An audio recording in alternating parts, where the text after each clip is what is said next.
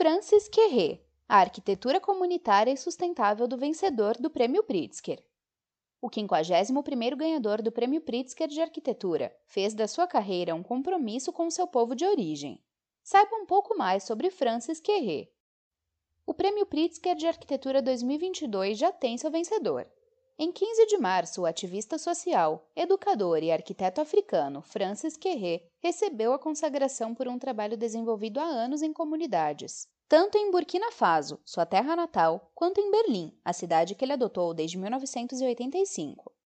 Considerado o Nobel da Arquitetura, o Prêmio Pritzker chegou à sua 51ª edição.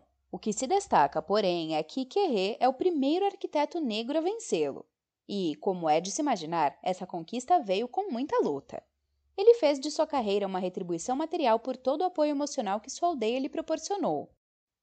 Conheça um pouco mais sobre a vida e a obra do arquiteto.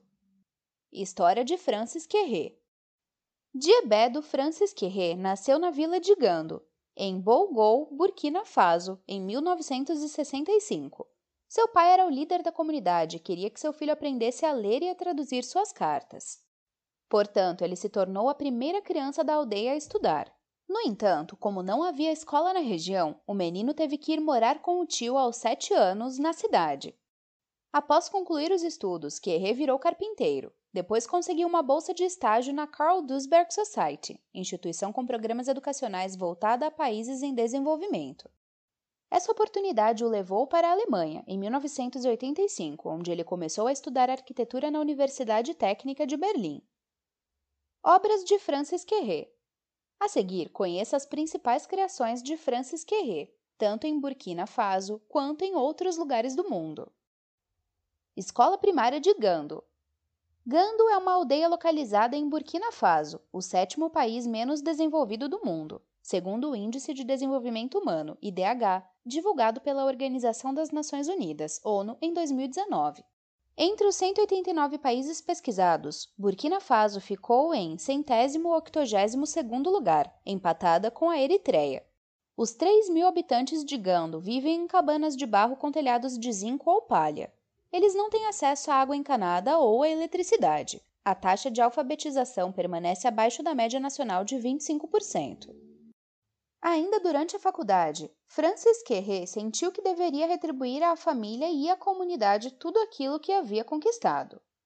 Em 1998, com a ajuda de seus amigos, ele criou a associação Schulbaumstein Furgando EV, agora chamada Fundação Querré, nome que pode ser traduzido como Blocos de Construção para Gando. A iniciativa nasceu com o objetivo de construir a primeira escola primária de Gando. Para isso, ele combinou os conhecimentos adquiridos na Alemanha com os métodos tradicionais de construção de Burkina Faso. A primeira escola primária foi concluída em 2001.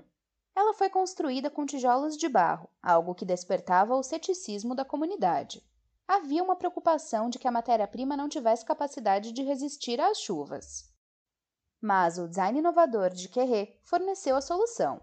Um amplo telhado de zinco elevado protege as paredes da chuva e permite que o ar circule por baixo para manter o edifício fresco.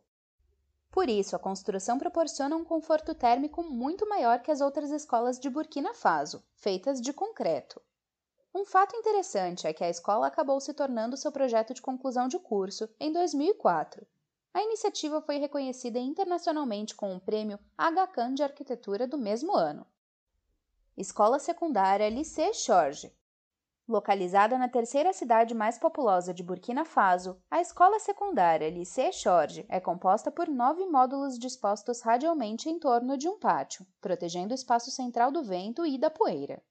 Suas paredes são construídas com pedra de laterita de origem local, o que lhes confere um tom profundo de vermelho.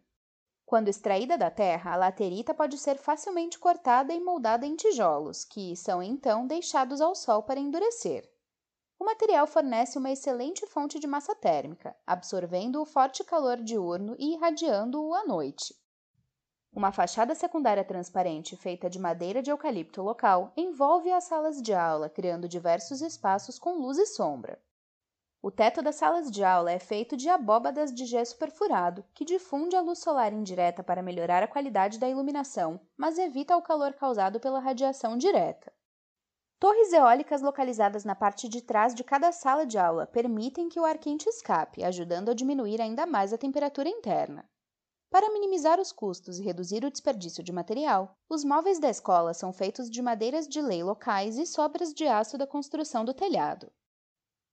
Outros trabalhos de destaque. Após anos defendendo uma arquitetura comunitária e sustentável em Burkina Faso, em 2005, Francis Querré abriu seu primeiro escritório na Alemanha, o Querré Architecture.